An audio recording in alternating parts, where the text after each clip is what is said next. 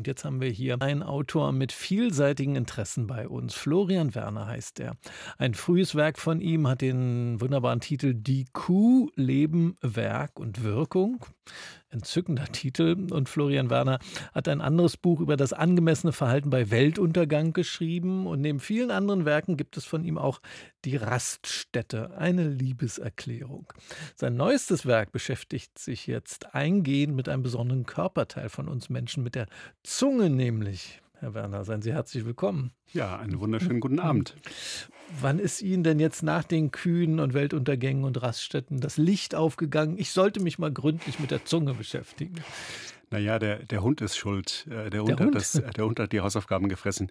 Nee, äh, der Hund hat äh, geleckt, und zwar mir das Gesicht abgeleckt. Also wir haben einen Hund, einen Cocker Spaniel, der trat vor etwa vier Jahren in unser Familienleben. Und der kommuniziert natürlich wie alle Hunde sehr, sehr viel mit seiner Zunge, obwohl er nicht richtig sprechen kann, mhm. eben indem er hechelt oder wenn man nach Hause kommt, ähm, einem das Gesicht ableckt. Und irgendwann fing mein Sohn, der war damals vier, an, das dem Hund auch gleich zu tun und mir auch das Gesicht abzulecken. wenn ich nach Hause kam und das war also schön. Ich hatte rechts den Hund, links den Sohn und genau und merkte aber, es ist so ein bisschen komisch, es ist so ein bisschen schlüpfrig, auch ein bisschen eklig, gleichzeitig auch irgendwie sehr liebevoll. Und dann fing ich eben an nachzudenken über menschliche und tierische mhm, Zunge, mhm. was sie verbindet und unterscheidet. Ja, von wegen komisch, ähm, die Zunge mit ihren Papillen, also mit warzenförmigen Ausstülpungen. Sie beschreiben äh, die Zunge, sie habe ein zwischen Krötenhaut und nass gewordenem Schmirgelpapier changierendes Aussehen. Also richtig attraktiv ist sie ja nicht, ne?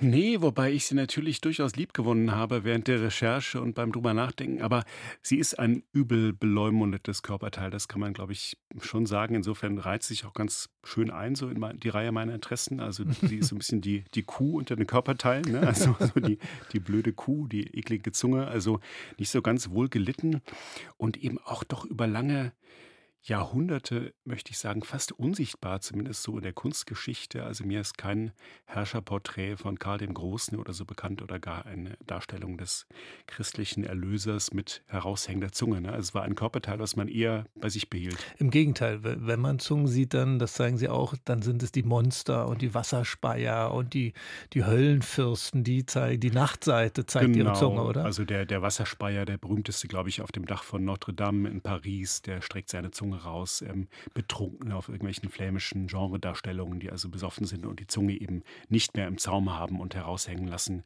Oder eben die Monstren aus der, aus der Hölle. Die schon, aber wenn man irgendwie an seinem Respekt äh, festhalten möchte, dann sollte man die Zunge lieber nicht zeigen.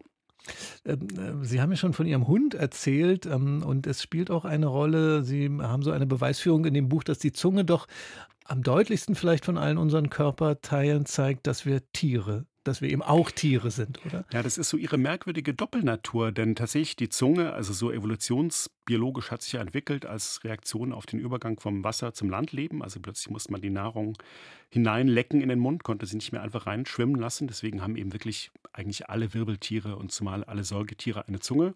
Das haben wir also gemein mit der Tierwelt. Wir sind also eben auch Bestien. Und gleichzeitig ist aber die Zunge natürlich auch das Allermenschlichste überhaupt, weil wir etwas damit machen können, was die anderen Tiere nicht können, nämlich sprechen. Mhm. Und ich glaube, in dieser merkwürdigen Ambivalenz, ähm, das ist das, was mich so fasziniert hat an der Zunge.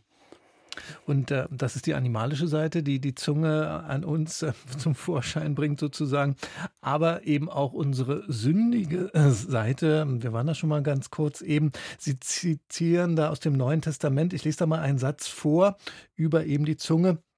So ist die Zunge unter unseren Gliedern, sie befleckt den ganzen Leib und zündet die ganze Welt an und ist selbst von der Hölle entzündet warum ist denn die Zunge von der Hölle entzündet? Ja, ja, das ist aus dem Jakobusbrief. Also man merkt ja schon, gerade auch im, im Neuen Testament, äh, hat sie einen schlechten Stand, die Zunge. ähm, ich glaube, es liegt daran, dass wir die Zunge nie so ganz unter Kontrolle haben. Und ich glaube, die Erfahrung, die machen wir alle mal. Also wenn wir einen freudschen Versprecher, wird man heute sagen, äh, machen oder eben uns zwar haspeln oder lispeln, plötzlich ne, merken wir, die Zunge, die will nicht so, wie wir gerne wollen. Und das wusste eben auch schon das Neue Testament, der Jakobus, der Autor dieses Briefes. Ähm, ja, da, dass womöglich irgendwelche anderen Kräfte da walten. Und wir haben diesen Fleischlappen in unserem Mund direkt am Gehirn, aber mhm. trotzdem hat er irgendwie seinen eigenen Kopf.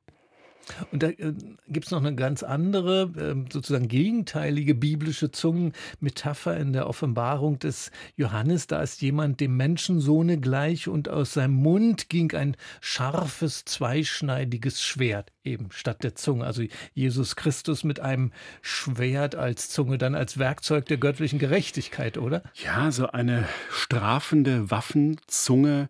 Ein ganz, ganz merkwürdiges Bild. Es gibt auch tolle Darstellungen von Albrecht Dürer zum Beispiel, wo dann wirklich eben Christus da sitzt und da geht eben dieses riesige scharfe Schwert eben ähnlich wie eine Zunge aus, so zweischneidig heraus.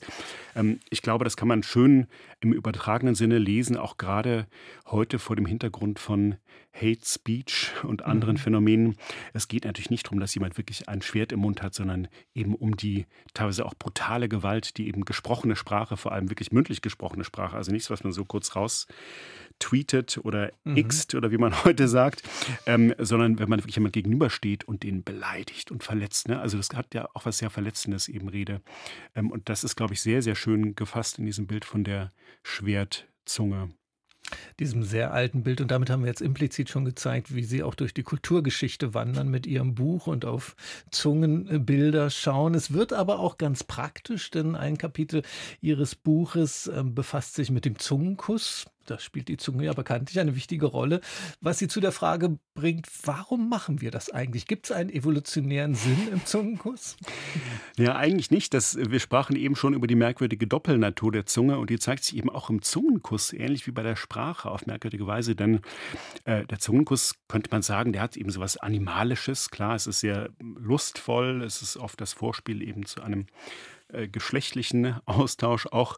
Ähm, aber es ist eben etwas, was nur Menschen machen. Also äh, andere Säugetiere machen das nicht, außer die Bonobos, da weiß man, die haben ein sehr hm, besonderes Sexualverhalten, da hat man das wohl schon mal beobachtet, aber eigentlich ist das was sehr, sehr Menschliches und insofern eben eine Kulturtechnik. Mhm. Und die versuche ich dann auch so aufzudröseln in meinem Buch mit eben verschiedenen Zungenkusstechniken. Also Zungenkuss ist ja nicht gleich Zungenkuss, sondern ich unterscheide dann also den den Pinsel, den Stab, das Endoskop und zu guter Letzt den, den Natternkampf, also eine besonders spektakuläre Form des Zungenkusses. Alles verschiedene Zungenkusstechniken, auch da taucht man ein. Wenn man jetzt mal von oben drauf schaut, sozusagen auf Ihr Buch, ähm, das ist eigentlich auch so als Buchgenre sozusagen auch ein, ein Beitrag dazu, uns Menschen äh, stärker als körperliche Wesen zu begreifen, äh, auch nach der ja sehr verkopften religiösen und philosophischen Tradition, in der wir stehen, oder? Auf jeden Fall. Und äh, gerade an der Zunge macht sich das eben auf so eine merkwürdige Weise fest. Also eben, wir brauchen sie zum Schmecken, wir brauchen sie eben zum Sprechen, eben zum Küssen, wie wir schon sprachen. Gleichzeitig kann sie eben auch gebleckt und herausgestreckt werden. Dann ist es eine sehr, sehr kindliche Geste. Also eigentlich äh, in fast allen Dimensionen des Menschseins äh, brauchen wir die Zunge. Und irgendwann, wenn wir äh, eben der, der Geist uns verlässt, dann hängt sie uns wahrscheinlich unkontrolliert aus dem Mund heraus. Ähm, und ich glaube, gerade so ein scheinbar schlichtes Körperteil, äh, das deswegen trotzdem so viel sagen kann, das, das fasziniert mich einfach wahnsinnig.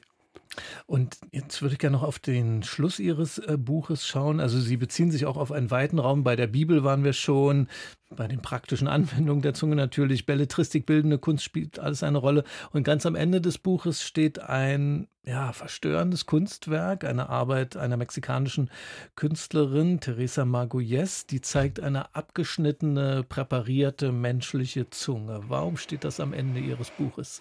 Genau, nach all dem lustvollen und hoffentlich geschmackvollen ähm, endet das Buch eben mit dem Kapitel Abschneiden, also eben wirklich auch dem Ende der Zunge, was natürlich oft gleichbedeutend ist mit dem Ende des Lebens für viele Menschen, also eine Geste der absoluten Brutalität und Gewalt.